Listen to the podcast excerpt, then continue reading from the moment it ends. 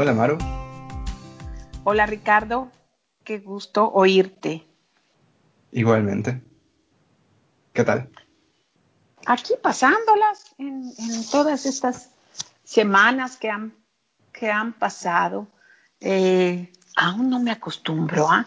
Primero, al, al, principio dije, esto va a pasar en unas tres, cuatro semanas.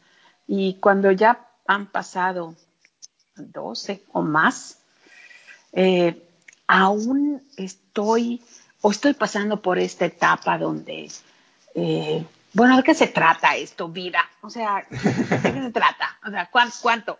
O sea, yo, ya quiero respuestas, ya quiero este, tiempos, eh, fechas, este, y eso solamente me pasa cuando eh, el fin de semana que ya no estoy trabajando, que ya no estoy corriendo, que ya no estoy dando clase o teniendo juntas, eh, ese tiempo que eh, Víctor Frankl decía que eh, es, en el fin de semana nos empezamos a cuestionar nuestra existencia porque hacemos un alto.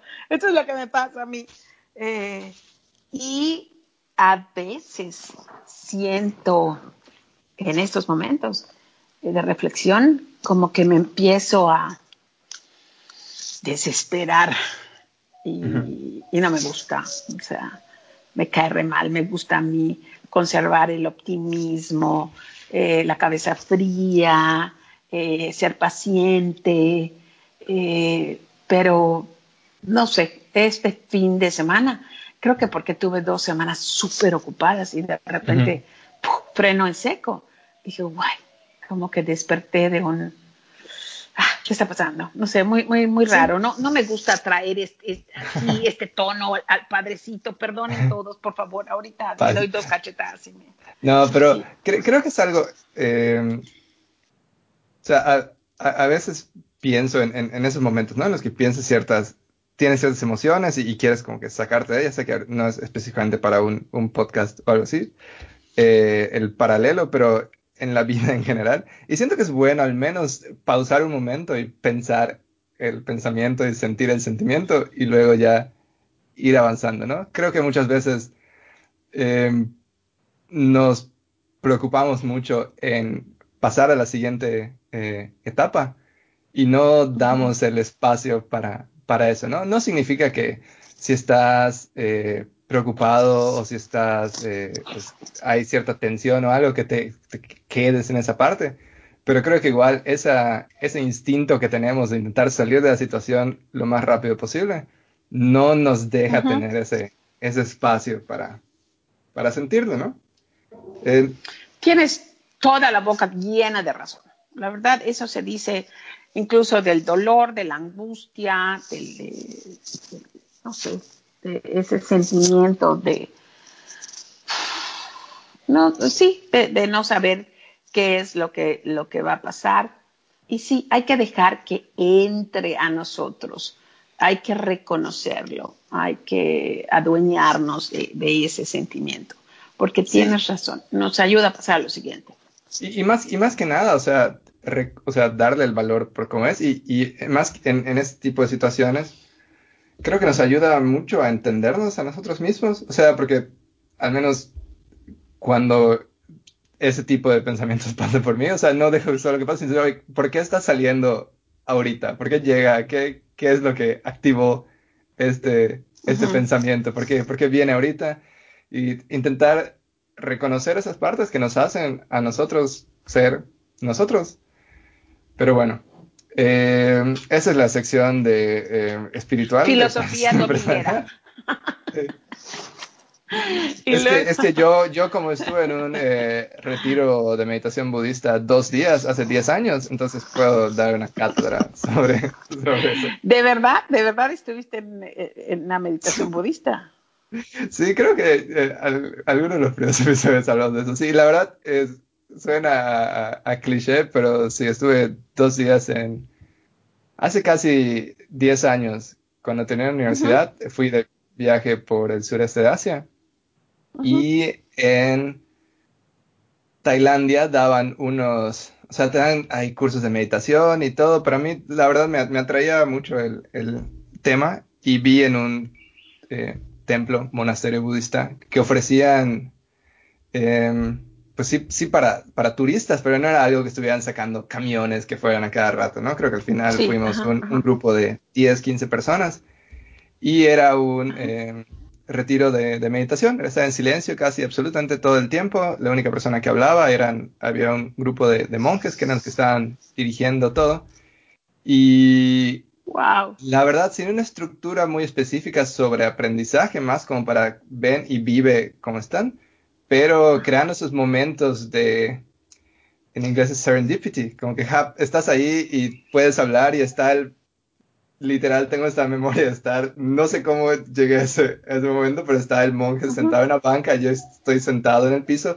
y estamos platicando sobre eso, ¿no? Y un punto que tocamos particular e, esto y entre varias cosas. Y él decía, sí, es que, o sea, está esa idea de que tenemos eh, sentimientos tristes o enojo o algo, y la gente piensa que al ser un monje budista nunca tienes ese tipo de, emociones o pensamientos, y claro que no, decía, a cada rato salen ese tipo de, emociones, pero lo que de lo que se trata la, práctica, porque eso es una, práctica, es algo que tienes que hacer, es siempre que viene cualquier tipo de, emoción, es dejar que, venga, reconocerla por, por cómo es, intentar entender por qué está saliendo y luego dejar que, fluya, ¿no?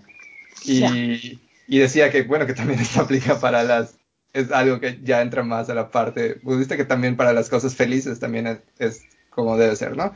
Pero creo que es muy instructivo para la parte de, cuando nos sentimos... Eh, preocupados o agobiados, entra ese como segundo ciclo. O sea, estamos preocupados por estar preocupados o estamos tristes porque de, la tristeza. Y, y, eso es algo en lo que pienso casi todos los días de mi vida. O sea, es como que estoy, estoy triste o estoy triste interesante. de la tristeza. Sí, sí. Eh, o estás preocupado o preocupado por la preocupación. Sí. Eh, Oye, es la primera vez que, que, escucho que estuviste en un lugar así. ¿Y fue un día o pasaste una noche en ese monasterio o algo así? tres días, dos noches, con todo incluido en la Ribera Maya. ¡Wow! pero, pero sí, experiencia. Muy padre. Y la, la verdad, de, no sé si fue casualidad o también el mismo momento. al final salimos y tal vez éramos más de 10, tal vez como 15 personas. Y al final estábamos eh, porque el monasterio, o sea, había una como una sede del monasterio en esta, una ciudad al norte de Tailandia, en Chiang Mai, y, pero el retiro era en las afueras, ¿no? Por las montañas. Y de regreso estábamos en una, una pick-up cortada, todos los 10, 15 personas, y estábamos platicando, al final nos quedamos y fuimos muy eh, retiro budista, nos quedamos a unas cervezas, como 3, 4. Y esos 3, 4, o sea, me sigo, no es que sean mis íntimos amigos, pero seguimos en contacto, ¿no? Y luego creo que ese mismo año, una fue con su novio a, México y se quedaron en la casa de mis papás, donde yo vivía. Y luego otra también fue y también pasó por media, se quedó con mis papás y eh, ha seguido el, contacto. Creo que alguna vez que he estado en Vancouver, una vivía en Seattle y nos vimos para un concierto. O sea, muy, como que se creó una conexión, no sé si por el, por casualidad, nada más, o también es como parte de, de haber eh, compartido ese, ese, momento, que seguimos en contacto hasta ahora. Qué increíble, increíbilísima. Ahora sí me contaste algo que no sabía de ti. en general, resumidas cuentas. Sí. o sea, yo es bueno que el sentimiento llegue. Sí. Y que lo sientas. Claro. Y en general, para si alguien en cualquier momento que va a viajar, que está interesado, porque he escuchado de, gente que, que, está interesada en el tema y creo que hay em, actividades o hobbies que puedes saltar directo al, tema y meterte de lleno. Y a veces creo que es mejor hacer poco a poco y creo que este queda en el espacio. Me, no fue, no lo pensé mucho, pero la idea de haber estado en ese programa, no programa, en ese em, retiro. Experiencia. en esa experiencia de, de tres días, dos días y medio, fue la cantidad de tiempo ideal, porque escuché de, he escuchado de personas que van con la idea y se apuntan a dar un retiro en otra parte de un mes. Y a los tres días están con sentimiento de agobio, porque en muchos, pues, o sea, no, no es que te lo prohíban, pero está eh, fuertemente eh, recomendado que no hables, eh, no tengas dispositivos electrónicos. te levantas a las 4 o 5 de la mañana, suena una campana y pues es la hora de comer, ¿no? Y te recomiendan que comas no hasta que estés rebosando de, de, lleno y ahí son dos comidas, después de como las 4 de la tarde ya no comes entonces, es, tiene como todo un, todo un sistema, ¿no? Que creo que si lo estás viendo como una experiencia de corta, a ver cómo se siente, cambia mucho y estás más receptivo, receptiva que si fuera algo de que ya sabes que va a ser dos meses o cien días, o no sé. Sí, sí, sí. La verdad es que tienes toda la razón. De poquito en poquito, una probadita y si pasas la siguiente y todo lo demás. No, está, está padricísimo. Esta es una de las cosas que pienso, ¿no? Cuando escucho, oye, estuve aquí, oye, también probé esto. Antes solía decir, un día de estos voy a ir, un día de estos. Y creo que eso es lo, lo que me está molestando ahorita que te escucho. Que digo, llegará, va a venir este, este tiempo donde yo pueda decir, oye, ahorita voy a ir aquí cuando veo que este, sale la gente, se vuelve a enfermar, eh, ahí están volando, que están muy juntos, que ahorita regresan, que ya no se va a viajar, que sí se va a viajar. ¡Ah! En fin, vamos a cambiar el tema, vamos a cambiar el tema porque hay, hay una... Perdón, antes de que es, es transiciona el tema, no, no, tiene nada que ver con eso, pero ¿has visto la película de Steven Spielberg con Tom Hanks que salió hace creo que como tres, cuatro años? eh, Bridge of Spies, Puente de Espías. ¿La ubicas? 2015. No la vi. Sí, sí la ubiqué, sí la ubico, pero no la vi, pero sí bueno, la ubico. En la, en la película Tom Hanks es un abogado que está defendiendo a un supuesto espía, espía, ruso. El que hace del espía ruso es un actor inglés, Mark Rylance, que es excepcional. Creo que te, te encantaría y seguro si lo ves lo reconoces de alguna alguna película. Y tienes escenas, o sea, en general el personaje que está interpretando es, se va de lo máximo, ¿no? Porque le está preguntando a Tom Hanks, oye, mañana vas a tener uno de los eventos más importantes de tu vida y no te ves muy preocupado, la verdad. Y se voltea a él y le dice de manera súper casual, ayudaría en algo que me preocupara. Y eso es como, me, me encanta, ¿no? Porque siempre que pasa eh, algo es que como que siempre pienso, ¿no? O sea, eh, esa actitud, eso que me acabas de decir, la verdad es que yo sí tengo esa actitud específicamente en, en una cosa. Yo no entiendo a la gente que le tiene miedo a volar en avión, porque siempre pienso esto, si yo estoy en medio del cielo a no sé cuántos miles de kilómetros de altura y de repente dicen se va a caer el avión, ayudaría en algo que yo me preocupe. La verdad es que no. Entonces ya nada más me, me dejaría yo caer así blandito, ¿no? En eso sí, la verdad. Y creo, que qué bueno que me lo acuerdas, porque esta es la actitud que voy a tomar. Ayuda en algo que ya me preocupe. Pero me he dado cuenta que a mucho, especial no es algo, em, a veces lo he dicho, creo que a la gente que está ya preocupada no le gusta que Cuando, porque siento que a, mí, o sea, sí me preocupan las cosas, pero no voy a estar ahí andando, hablando sobre mis preocupaciones y consternaciones en general. Pero a veces siento que si digo en voz alta ayudaría en algo, a las personas se lo toman mal, cuando es algo que nos afecta a todos. Si es algo que solo me afecta a mí, es algo que causa eh, hilaridad, como tú dirías. pero eh, Tom Hanks eh, cae bien. Muy bueno.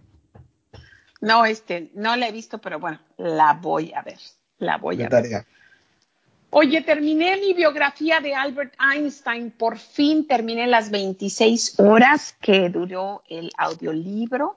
Hoy en, la última caminata dominguera escuché la última hora y media y estoy fascinada eh, y feliz porque ya le puedo poner una palomita a, este, pues, pues, a, este apunte de la lista de, de, cosas que tenía yo que hacer. O sea, está fresco. O sea, hoy, hoy acabaste. Hoy acabé, o sea, hoy la última hora y media.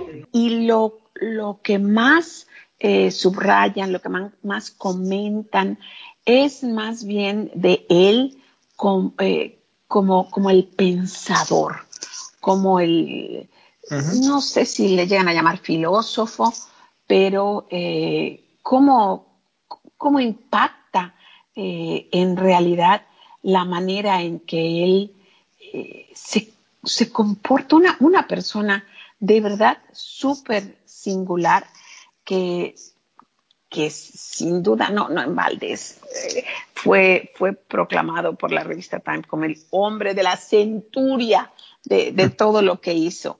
Y eh, aquí en este libro descubrí que él eh, no estaba, no había estado muy, muy orgulloso de ser alemán, pero no después de Hitler y la guerra, y obviamente él era judío, él fue una de las personas que tuvieron que huir por la persecución, pero desde antes, desde que era un jovencito estudiante, eh, a él le chocaba esta manera tan estricta, tan cuadrada, tan, tan eh, no cuestiones la autoridad, tan, tan sigue las reglas de, los alemanes. Y eso este, no lo sabía, no lo sabía hasta que, hasta que leí este libro.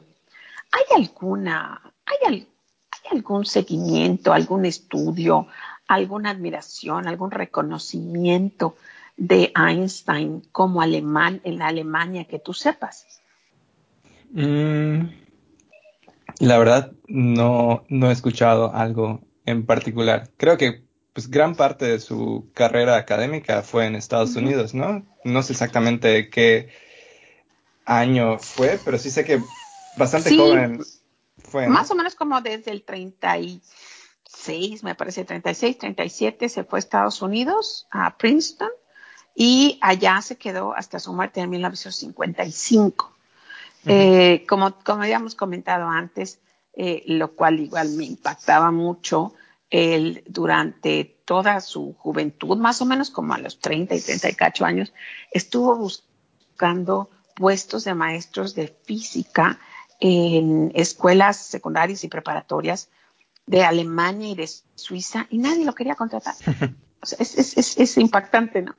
Y eh, ya después, eh, ya después de, su fama, de su reconocimiento, pues entonces sí, pero de todas las cosas eh, que, que, él estaba dejando, todas sus frases inspiradoras, la, la, imaginación es más importante que el, que el conocimiento.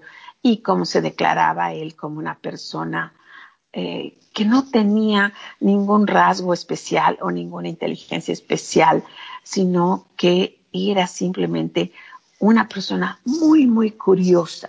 O sea, todo, todo, eh, sobre todo las cosas que veíamos como obvias, él siempre se, preguntaba, ¿no?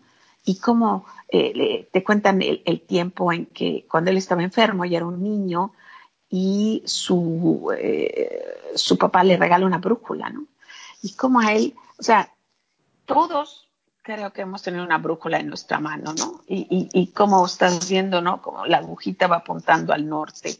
Y dices, ay, mira, pero como a él, eh, como a él sí tiene la necesidad de comprender por qué esto estaba pasando. y, eh, y cómo esto lo, lo lleva a, preguntarse, a, averiguar, a, filosofar, pero lo que más, más me admiró de él es que realmente era una persona eh, no, no, conformista, totalmente individual, cero apegado a que vayan a decir los demás, cero. Eh, y creo que esa libertad que por alguna razón eh, que no, llegan a explicar bien, él tuvo es que pudo ser la persona extraordinaria que, fue. En la biografía, este, esta actitud ante la vida que, que describes, o sea, se, se nota desde que es más joven o ya va avanzando en edad y va haciendo más fuerte su postura que dices como de eh, le da igual lo que piensan? No, yo creo que desde jovencito eh, él sentía, te digo que en, la escuela él sufría muchísimo eh, e, este, este rigor alemán, ¿no? De, así son las cosas, eh, así tienes que, comportarte, así tienes que vestirte, así tienes que actuar. Y por eso él siempre, él siempre buscó salirse de, eso, ¿no? él, buscó primero ser suizo, creo que después eh, también fue americano, creo que tuvo eh, como tres nacionalidades. Ahorita ya, ya no me acuerdo exactamente. Eh, estaba yo pensando en la primera, en la primera que este reportaje ilustra, este, que dice, me encanta porque no se hicieron el favor de traducirlo, que dice, el mundo que hemos creado es un proceso de nuestro pensamiento. No se puede cambiar sin cambiar nuestra forma de pensar. Y esto me trajo la reflexión de, todo esto que ahorita estamos pasando con, con, la pandemia, que eh, me he encontrado mucho repitiendo esta frase que le digo a la gente, estás sufriendo porque estás tratando de entender ¿cómo vas a regresar al mundo que dejaste hace seis meses? Pero ese mundo ya no va a regresar. Entonces, ah, hay que, eh, es tan cliché, pero hay que de verdad re empezar a inventar, empezar a cuestionar, empezar a explorar otro tipo de pensamiento para lo que ahorita van a hacer en el mundo específico, que es lo que nosotros vemos que son las empresas, ¿no? De cómo, cómo vamos a, estar eh, creando estas cosas, pero de todo. Hoy estaba yo caminando, estaba yo pensando, mis amigas, eh, las más eh, practicantes, católicas y todo, hace tiempo que no van a misa, porque pues no se puede ir a misa, no, no está recomendado reunirse, ¿no? En, en centros de oración, etcétera. Y digo, y a lo mejor serán que estas cosas cambien, serán que el ir a misa, pues ya no va a suceder y qué repercusiones va a tener. Y a lo mejor el domingo ya no va a ser un día de descanso y vamos a ser un poco más flexibles en que van a haber diferentes días de descanso y a lo mejor el, el horario laboral no va a ser de ocho horas, sino va a ser de, menos días o de más horas. O sea, las posibilidades realmente es, es emocionante, es excitante para mí, de todas las cosas que podemos repensar, redescubrir, reestablecer.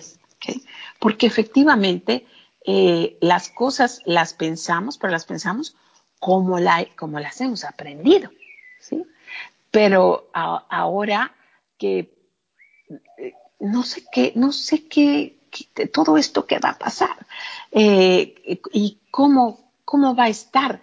Lo que sí pienso es, y me da un poco de lástima, pero bueno, ni modos, así es, es que creo que no voy a estar aquí lo suficientemente, el tiempo suficientemente largo para ver cómo todo esto cambió. Y a veces pienso, guay, espero que me den chance en donde quiera que yo esté, que me den nada más chance de, de, ver desde una ventanita cómo, cómo todo cambió, porque se me hace muy, muy emocionante.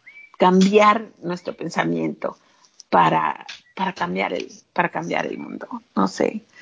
Em, también estaba yo leyendo que Einstein dijo esta frase que seguramente has leído y en el libro no la mencionan, ¿eh? pero dice, dice aquí que él lo dijo, ¿no? Cuando te mueres, no sabes que estás muerto, no sufres por ello, pero es duro para el resto de las personas. Lo mismo pasa cuando eres imbécil. ¿Verdad que ya lo habías oído, leído? Oído? Creo que sí, creo que sí. Sí, sí, sí. No sé, no sé si realmente él lo dijo, pero me encantó. Eh, y su eh, es esta frase que siempre decimos igual para, para los empresarios, ¿no? La definición de locura es hacer la misma cosa una y otra vez, esperando obtener diferentes resultados, que tiene todo que ver con la misma frase que hablamos hace un ratito, ¿no? O que yo mencioné hace un ratito. Hay que cambiar el pensamiento, hay que pararse en otros puntos, en otras plataformas, estar viendo las cosas pues desde un plano, eh, desde arriba o desde abajo o desde un lado, porque esto es, esto es lo que está pasando ahorita con, no sé, con las naciones, con los gobiernos, con las empresas, eh, están haciendo las cosas igual. Y por eso no estamos teniendo eh, resultados diferentes. Y esto, esto es algo que también, no sé, me gustaría que, que tuviéramos mucha, mucha más eh, conciencia de esto.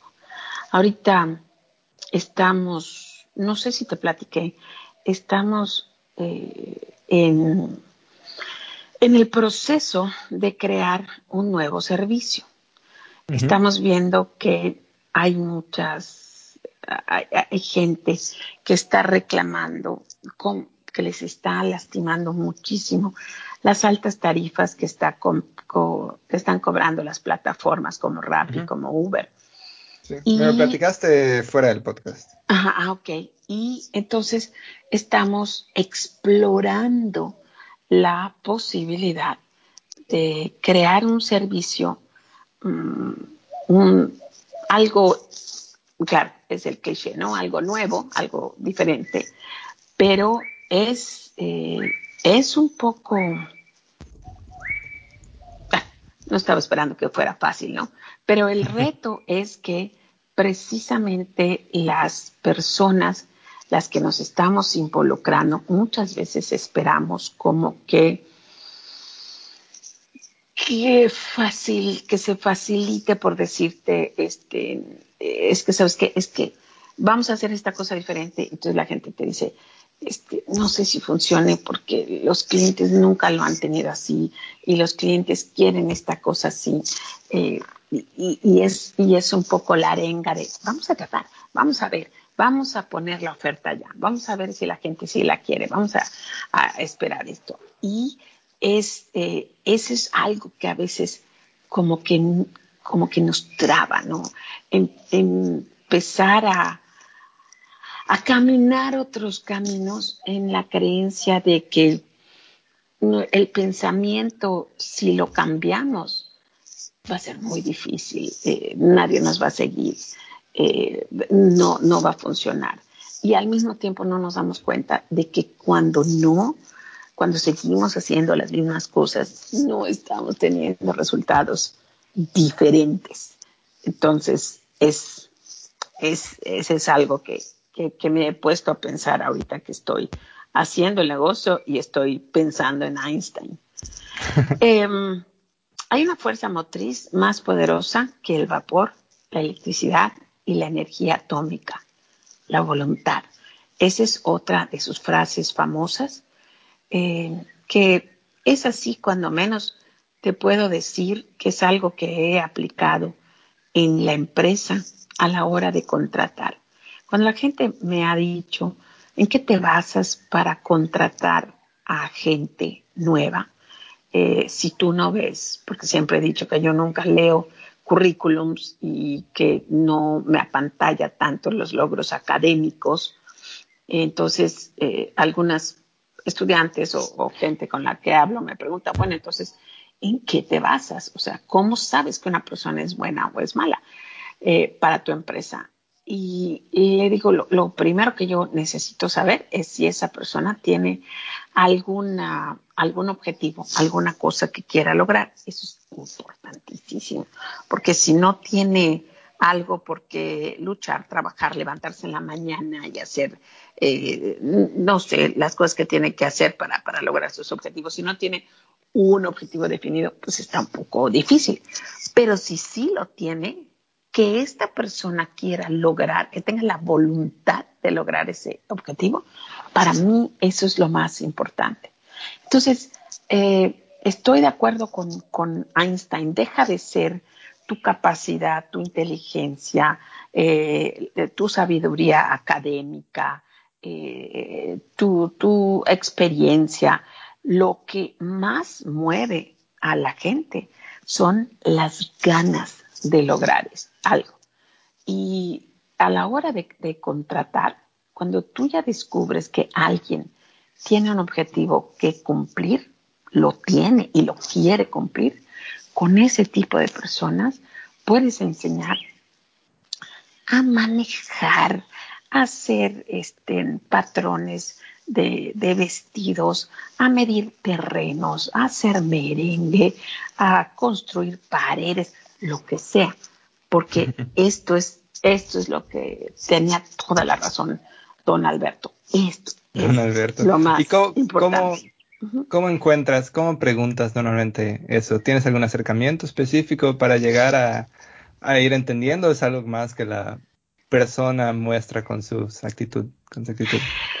Cuando, em, cuando estamos entrevistando a la hora, a la, bueno, ya, ya sabes, me voy a ir un poquito a ese tema. Ya sabes que el método donde nosotros contratamos gente eh, lleva varios pasos, ¿no? Entonces, esos, esos pasos de que tienes que contestar al, a nuestro anuncio por la vía que te pedimos, que es correo electrónico, que tienes que confirmar tu eh, llegada a la junta informativa, que tienes que llegar a tiempo, que tienes que escribir un correo, todas esas cosas, eh, a nosotros nos van diciendo que tú eh, quieres este, este, trabajo. Habla de, la voluntad que tú tienes. Porque luego cuando nosotros estamos contratando y, y yo les digo a mis alumnos, hay que poner un anuncio y no pongan teléfono porque lo único, lo, que les va a pasar es que se van a pasar contestando eh, mensajes de WhatsApp o teléfono, ¿no? De, ¿Y cuánto pagan? ¿Y qué tengo que hacer?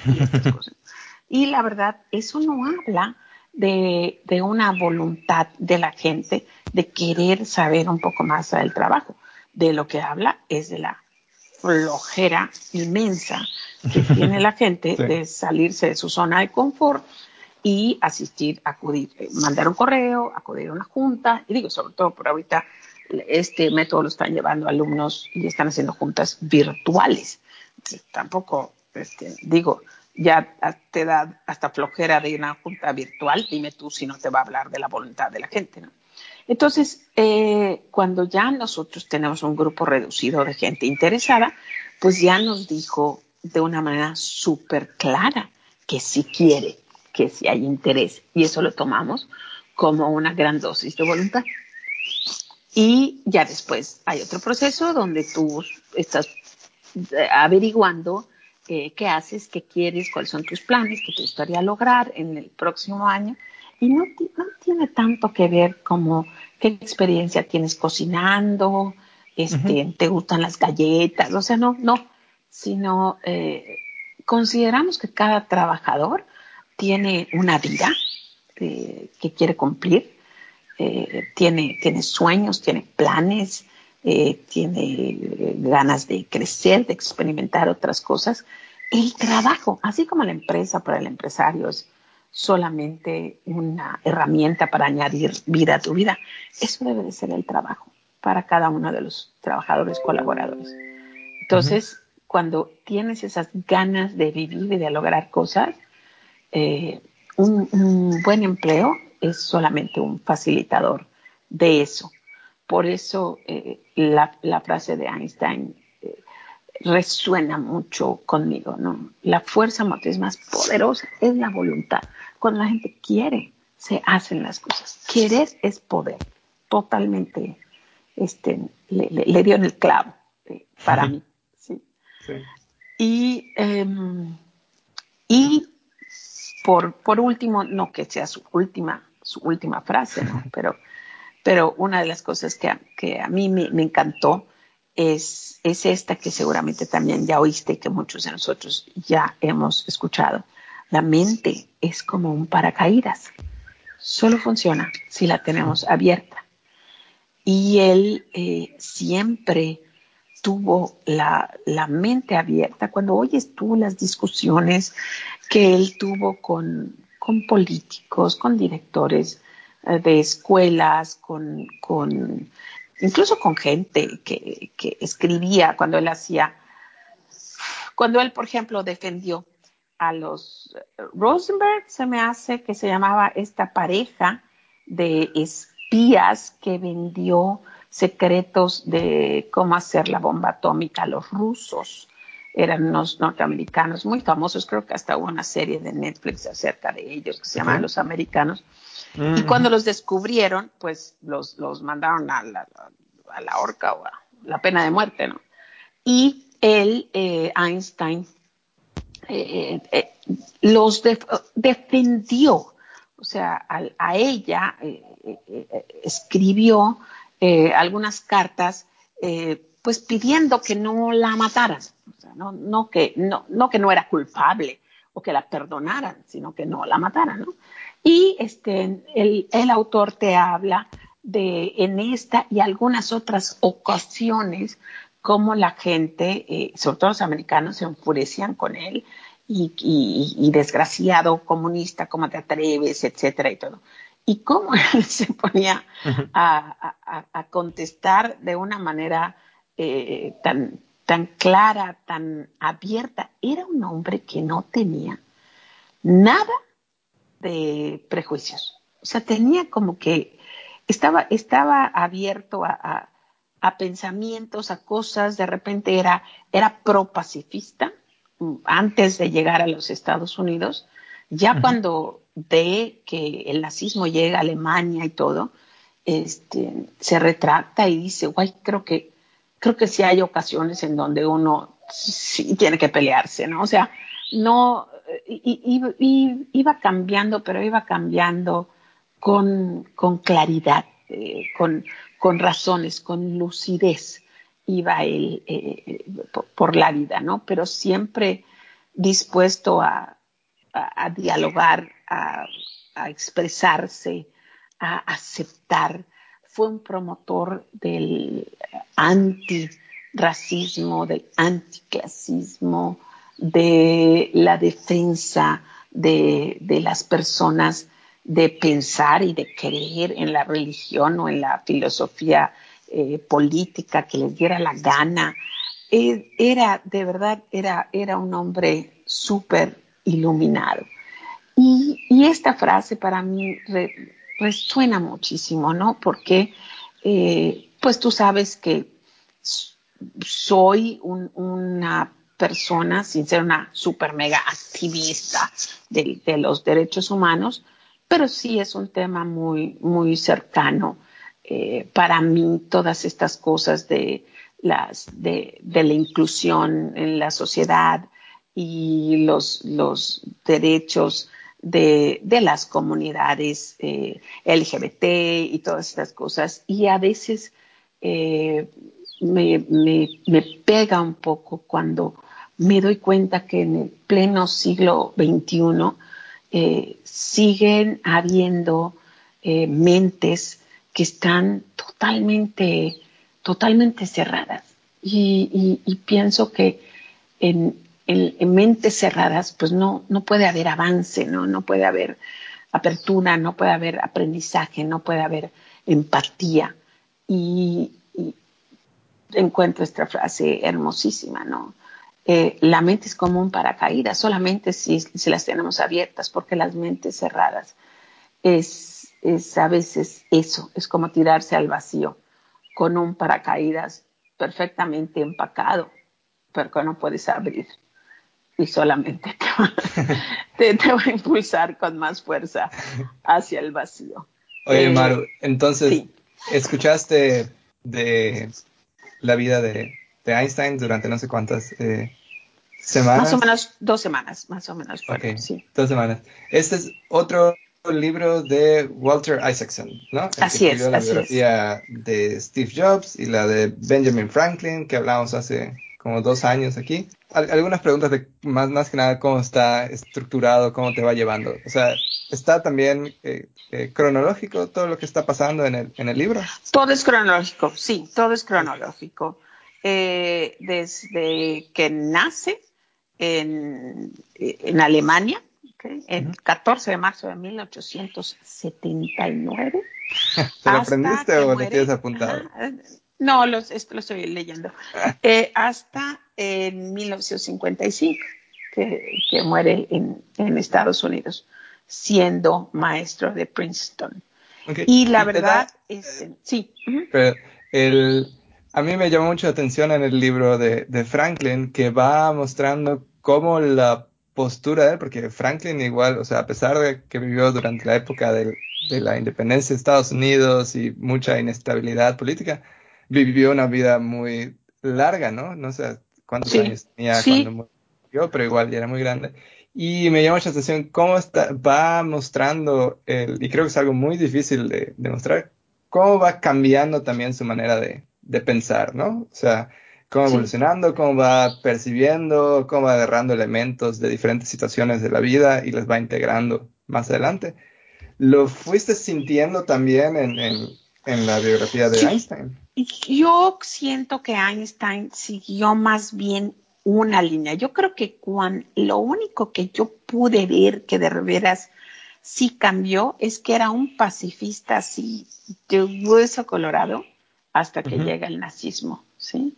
Pero fue pacifista, o sea, él fue una de las primeras personas que reclamaba a los judíos, a sus mismas gentes, el trato a los árabes, eh, que, que, también le causó muchísimas críticas. Eh, y, y, una de las cosas que me, me llama la atención, precisamente eh, Benjamin Franklin y él tenían esto en común, no sé si es algo eh, que tienen en común los, las gentes famosas longevas que son hombres, tuvieran muchas amantes.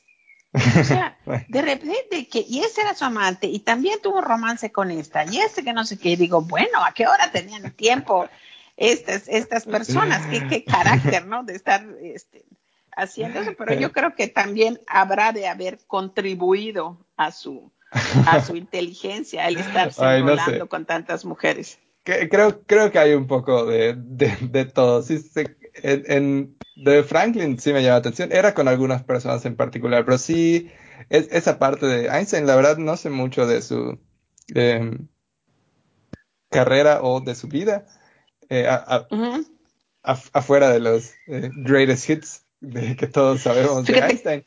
Pero sí sé, o sea, sí había escuchado, por ejemplo, que se casó con su prima, que tenía que era muy joven cuando estaba todavía en Europa y también era como que, sí, no sé, pero bueno. Primero, primero no se casó con su prima, primero se casó con una compañera estudiante que la verdad te la describen como una persona bastante plain, no muy guapa, no muy agraciada en personalidad y todo, pero él, estaba loco de amor por ella, hasta que deja de estarlo. Tuvo dos hijos con ella. Y después, eh, para, para poderse divorciar y casarse con esta prima, él, le ofrece a, la primera esposa, le dice, tú sabes que yo voy a ganar el premio Nobel por física. Está amarrado. Entonces te ofrezco esto, dame el divorcio y cuando yo gane el premio, todo el dinero te lo voy a dar a ti. Y ella acepta y él cumple años después. Eh, entonces le, entrega todo el dinero a él para que ella pueda vivir bien y vivió bien casi toda su vida, hasta que ya al final de su vida esta primera esposa sí ya había perdido eh, la fortuna por, por, diferentes cosas de, la vida, ¿no? No, no es que ella la haya malgastado, pero este, esta fue una cosa súper simpática. Y la segunda esposa, de la que viuda, sí fue su prima, y, pero ay, con esta señora, con la prima, eh, que ella estaba súper consciente que era bien ojo alegre el señor, eh, este, tuvo N número de novias, me impactó. Y ya después viudo, siguió, me impactó, la verdad. pero creo que más que algo que contribuye a la manera de ser, creo que es algo que alimenta lo otro, ¿no? O sea, son, dos personas, tanto Franklin como Einstein, que fuera de lo carismático y todo, habían, tenían mucho poder, ¿no? Y esto es algo que se refleja en, pues cuando tienes mucho poder, puedes decidir, hey, o sea, lo vas, estás usando en tu carrera y todo, y también a veces de manera inconsciente lo van, los sienten que es algo que pueden usar para eh, relaciones personales, ¿no? Pero... Sí, sí, sí. Eh, Eso es. duda, eh, tengo por aquí algún libro en, de como 80 páginas que lo he paseado por no sé cuántos lugares, está en español, se llama Einstein al alcance de todos. Creo que ha de tener no sé cuántas décadas ese, ese libro, no sé qué tan al alcance de todos esté.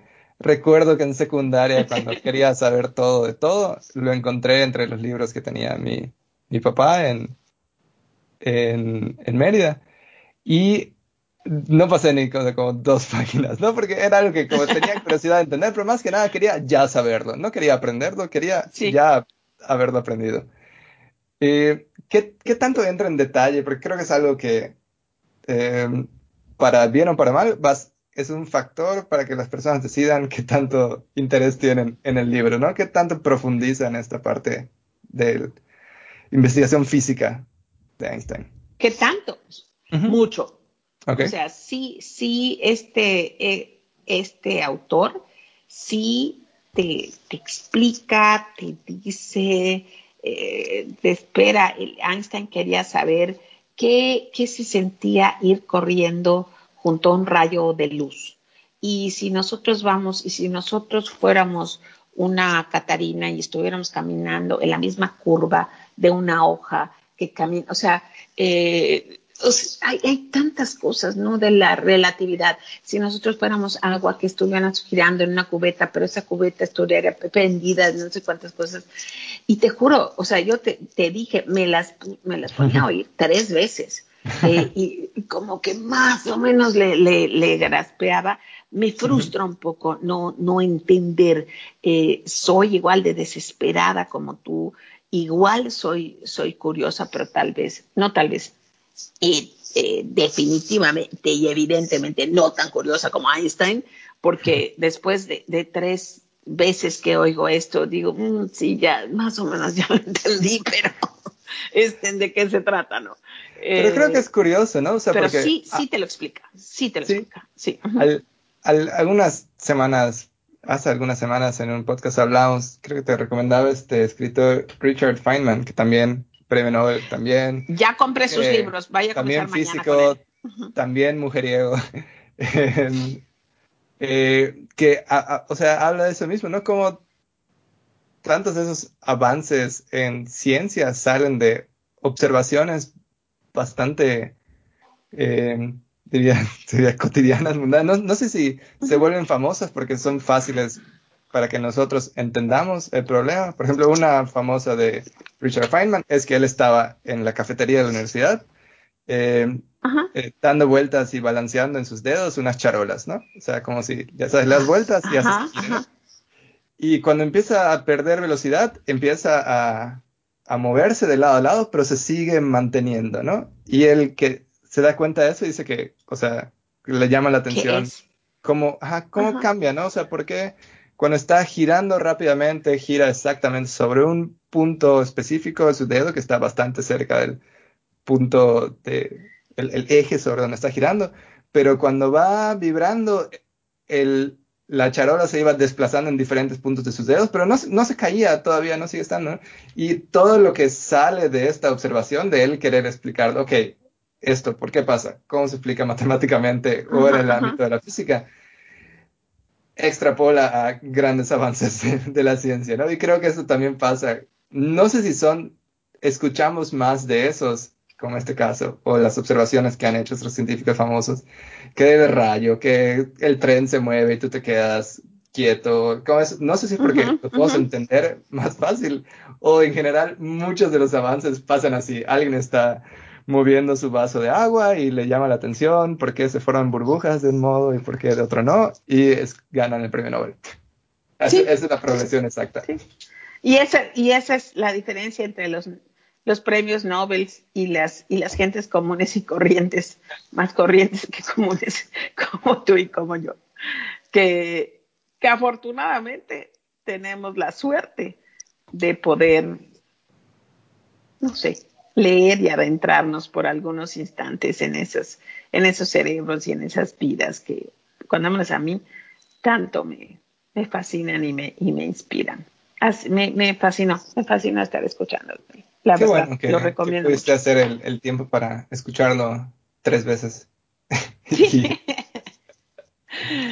Ay, ahora sí, fue nuestro episodio de Albercito Empresarial. Albercito Final, Empresarial. Finalmente lo pudimos hacer. Muchas gracias, muchas gracias por tu conversación, por escucharme. Saludos a todos y nos hablamos la próxima semana. Hasta luego.